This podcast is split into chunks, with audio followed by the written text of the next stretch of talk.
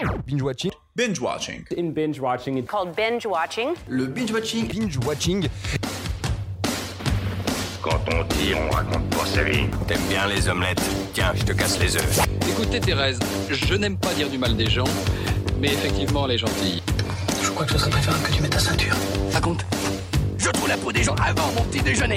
Et action Bienvenue à tous et à tous dans le nouvel épisode de Binge Watching, le podcast qui revient sur les sorties de la semaine. Sortez vos popcorns. Bonsoir. Comment ça va aujourd'hui? Bon, je sais très bien que vous allez pas me répondre, mais eh, oh, ça va, si on peut plus faire de contact, eh ben, eh ben, je ferai plus d'efforts. Voilà, vous avez gagné. J'espère que vous êtes contents. Bref, cette semaine, je suis allé voir 4 films passant du navet à la truffe, et cet épisode sera un vrai potager. Film 1 10 jours sans maman de Ludovic Bernard. Antoine, joué par Franck Dubosc, est DRH d'une grande enseigne de bricolage et a ça de devenir le numéro 1. Mais c'est le moment qu'a choisi sa femme pour prendre des vacances et laisser Antoine seul avec ses quatre enfants et la maison à gérer. Ces 10 jours vont être longs pour le bonhomme. Ce remake du film argentin Mamas et Fouet des Viarrés a du mal à ne pas tomber dans le cliché potache et stéréotypé. Mais cela ne choque pas car l'on s'attend déjà à cela au vu du titre, du synopsis, de la bande-annonce et donc euh, du film. Je trouve que le scénario est vieillot et date des années 2000, comme les différents gags présents dans le film, donc ne vous attendez pas à quelque chose d'exceptionnel. Vraiment pas. Il ressemble plus à un téléfilm qu'autre chose. Après, j'avoue, j'ai souri à des scènes. Oui, ça m'est arrivé, notamment avec le running gag DiCaprio. Bon, voilà. C'est vraiment le genre de film à regarder sous les couettes, tranquillou, chez lui. Je n'ai pas vraiment envie de m'attarder sur ce film, mais après je peux comprendre que ceux qui adorent Dubosc puissent aimer le film. Car Dubosc fait du Dubosc. Mais ça s'arrête là. Bref, 10 jours sans maman, ça sera sans moi aussi. Film 2 Lettre à Franco de Alejandro Amenabar. Nous sommes en Espagne à l'été 1936 et le célèbre écrivain Miguel de Unamuno décide de soutenir publiquement la rébellion militaire avec la conviction qu'il va rétablir l'ordre. Mais il va se rendre compte que l'ascension de Franco au pouvoir est inéluctable. Ce film est quelque part intéressant car nous apprend des choses sur un sujet que je ne maîtrise pas du tout. Donc c'est bien à prendre, mais il faut tout de même rester bien concentré pour ne pas se perdre.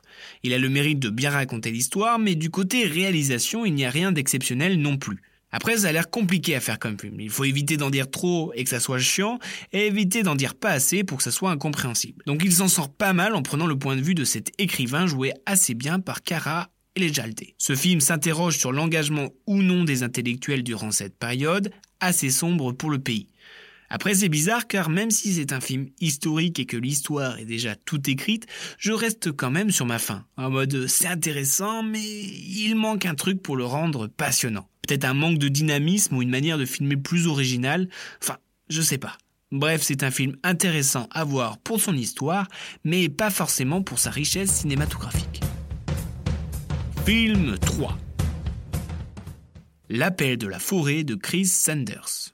Nous sommes dans les années 1890, en pleine période de la ruée vers l'or aux États-Unis. Nous faisons la rencontre de Buck, un chien domestique qui vit une vie paisible en Californie. Mais une belle nuit, il se fait arracher de son foyer et se retrouve enrôlé comme chien traîneau dans le Yukon canadien. Et plus sa truffe passe temps dans la vraie nature, plus sa vraie nature surgit. C'est ma jolie surprise de la semaine avec ce chien en synthèse qui partage l'affiche avec Harrison Ford et notre Omar Sy national. Je comprends que la numérisation des chiens peuvent gêner, mais pour ma part, j'ai trouvé cela assez bien fait et arrive à faire vivre ce chien en reprenant leurs expressions bien singulières. Mais outre cela, le film est super beau. On assiste à de belles images et arrive à bien faire vivre le roman auquel il appartient. Il est fait sous forme de conte où l'on suit ce chien au fur et à mesure de son aventure dans un premier temps avec Omar Sy en tant que chef de chien de traîneau, et qui va finir à retourner à son instinct primaire avec le baroudeur Harrison Ford, ce qui donne de beaux moments d'émotion. Ce film est reposant et le fait que l'on suive ce chien ajoute du calme car l'on peut avoir de belles et longues scènes sans la moindre parole tout en comprenant le sens du moment. Bon, malgré un bon jeu d'acteur, on sent qu'il joue quelquefois dans le vide, mais rien de bien méchant.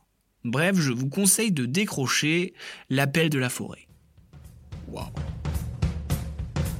Film 4 Le cas Richard Jewell de Clint Eastwood. Nous sommes en 1996, en plein dans les Jeux Olympiques d'Atlanta. Richard Jewell fait partie de l'équipe chargée de la sécurité de l'événement. Lors d'un concert, il découvre une bombe, ce qui permet de sauver de nombreuses vies. À la une des plus grands journaux, il est dit comme le héros de l'Amérique. Mais en peu de temps, le vent tourne et il se retrouve ennemi numéro un. Ce film inspiré d'une histoire vraie met un coup de projecteur sur l'injustice et l'impact que peut avoir le gouvernement et les médias sur une vie. Le tout pour inculper une personne pour rassurer des gens au lieu de trouver le vrai coupable. Le regard de Clint Eastwood peint avec justesse ce que subit Jewel, qui est un homme bon et qui ferait tout pour aider et servir son pays. Et même en collaborant avec des personnes qui lui veulent du mal. Il y a une manière intéressante de faire monter le suspense de ce film, qui nous permet d'être directement dedans et de ne jamais en sortir. Coup de chapeau au duo d'acteurs Paul Walter Hauser et Sam Rockwell, épaulé de Kathy Bates, qui délivrent une performance tant émouvante qu'attachante sans pour autant en faire trop. Les faits sont très bien racontés, ce qui fait que l'on suit bien l'histoire et que l'on ne s'égare jamais, pour comprendre au mieux le mécanisme de cette affaire et la folie du gouvernement et des médias. C'est une belle œuvre sur les rapports humains et sur l'injustice que je vous conseille vivement de voir à la fois pour cette affaire intéressante, pour la réalisation ainsi que pour le jeu d'acteur. Bref, affaire classée pour le cas Richard Jewell, c'est ciné direct. C'est l'heure du pour ce qui est de mon top, au pied du podium vient sans surprise 10 jours sans maman, la médaille en chocolat revient la lettre à Franco, puis en deux vient ma petite surprise l'appel de la forêt, et le top of the top, le dernier Eastwood, le cas Richard Jewell. Binge Watching c'est terminé, on se retrouve la semaine prochaine avec notamment Judy qui est invisible dans des eaux noires. Euh, enfin, je crois. Je respecte ton avis, mais en tout cas, c'est pas le mien, donc c'est pas le bon. Tu vois ce que je veux dire?